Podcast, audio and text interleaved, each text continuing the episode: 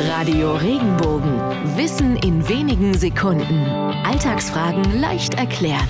Warum sagen wir mein lieber Scholli, wenn uns etwas erstaunt oder verwundert? Gleich drei Theorien gibt es zu diesem Ausruf. Die erste könnte schlichtweg ein Verständnisfehler sein. Franzosen sollen mit dem Spruch meine liebe Schöne deutschen Frauen den Hof gemacht haben.